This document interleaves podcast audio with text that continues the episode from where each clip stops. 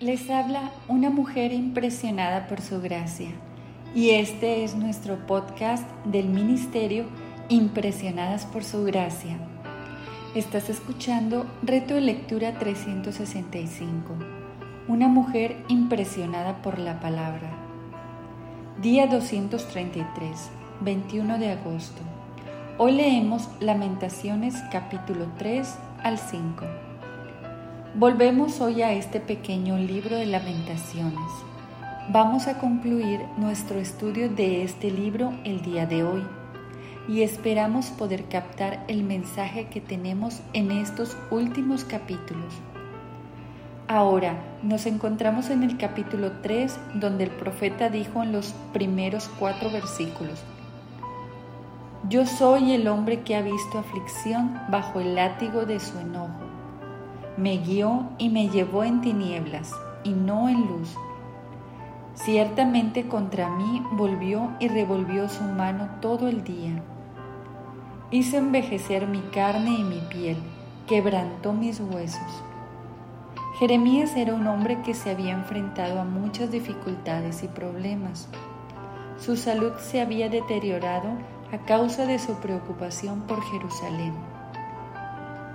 El profeta no había permanecido impasible por la destrucción que había visto venir sobre su nación. Él no fue por todas partes diciendo, ya os lo decía yo. Realmente había resultado emocionalmente afectado. Su reacción también nos muestra cómo Dios siente. Dios no está fuera de la escena Continuemos leyendo los versículos 21 al 24 de este capítulo 3. Esto recapacitaré en mi corazón, por lo tanto esperaré.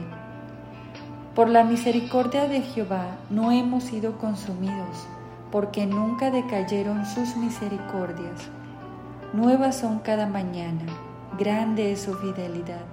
Mi porción es Jehová, dijo mi alma, por tanto, en Él esperaré.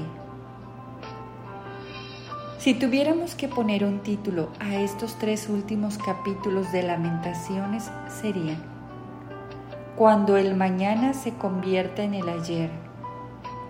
Jeremías estaba mirando el pasado, había predicho el juicio que venía sobre Jerusalén. Y Jeremías estaba sentado en los escombros y ruinas de la ciudad llorando a medida que escribía esta lamentación. Estos versículos son el único punto brillante en todas las cinco lamentaciones. Por la misericordia del Señor no hemos sido consumidos, porque nunca decayeron sus misericordias. Nuevas son cada mañana.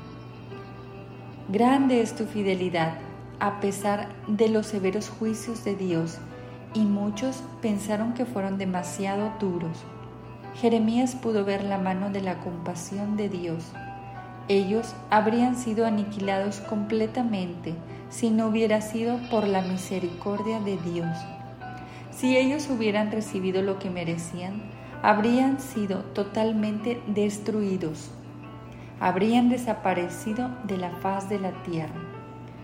Mientras leía estos capítulos, llegó a mí la siguiente pregunta. ¿Se debió la liberación de Judá de tal destino a algún factor que había en ellos?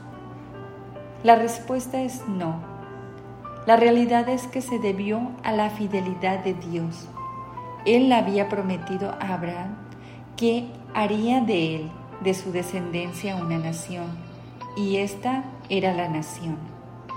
Él había prometido a Moisés que les conduciría a una tierra. Él había prometido a Josué que les establecería en esa tierra. Él prometió al rey David que algún día llegaría alguien de su línea de descendencia que reinaría en el trono para siempre. Todos los profetas dijeron que Dios no destruiría completamente a este pueblo, sino que los juzgaría por su pecado. Dios es fiel. Él los había juzgado y castigado, pero no permitiría que los aniquilaran totalmente. De esta manera siempre quedó un remanente fiel y al final se convertirán nuevamente en una gran nación. Ahora, el capítulo 4 de Lamentaciones es una meditación. Como les mencionaba Jeremías, estaba sentado entre los escombros y cenizas de Jerusalén. Describió el horror de la destrucción de su ciudad y el traslado del pueblo al cautiverio por parte de Nabucodonosor. La escena fue tan espantosa que yo me sentiría tentada a evitar el presentar un mensaje semejante sobre el juicio final.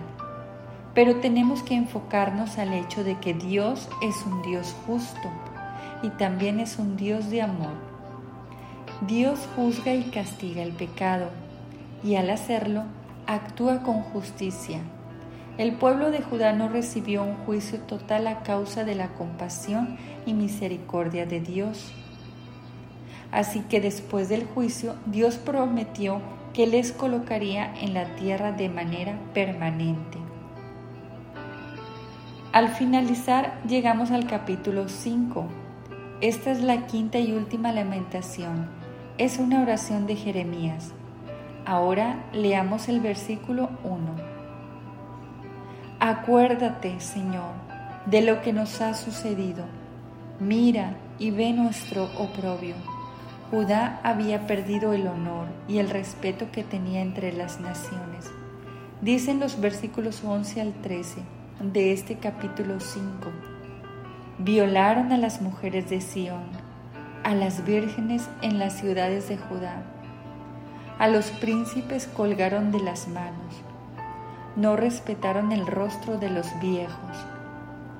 Llevaron a los jóvenes a mover el molino y los muchachos desfallecían bajo el peso de la leña. Aquí vemos su situación, sus mujeres violadas y sus príncipes colgados. Los habían perdido todo. Los jóvenes que sobrevivieron fueron hechos esclavos para trabajar al servicio del rey Nabucodonosor. Dice el versículo 15, cesó el gozo de nuestro corazón y nuestra danza se cambió en luto. La alegría de sus corazones se apagó. Con todo el profeta clamó a Dios en los versículos 19 al 21 de este capítulo 5 de Lamentaciones y dijo, mas tú, Señor, permanecerás para siempre, tu trono de generación en generación. ¿Por qué te olvidas completamente de nosotros y nos abandonas por tan largo tiempo? Haznos volver a ti, Señor, y nos volveremos. Renueva nuestros días como al principio. Esta fue la oración de Jeremías a favor de su pueblo. Podríamos aprender una lección de ella. Antes de que sea demasiado tarde, sería mejor que volviéramos al Señor. Gracias por escucharnos en este bello día. Nuestra oración es que Cristo viva en tu corazón por la fe y que el amor sea la raíz y el fundamento de tu vida y que así puedas comprender cuán ancho, largo, alto y profundo es el amor de Cristo. Bendiciones.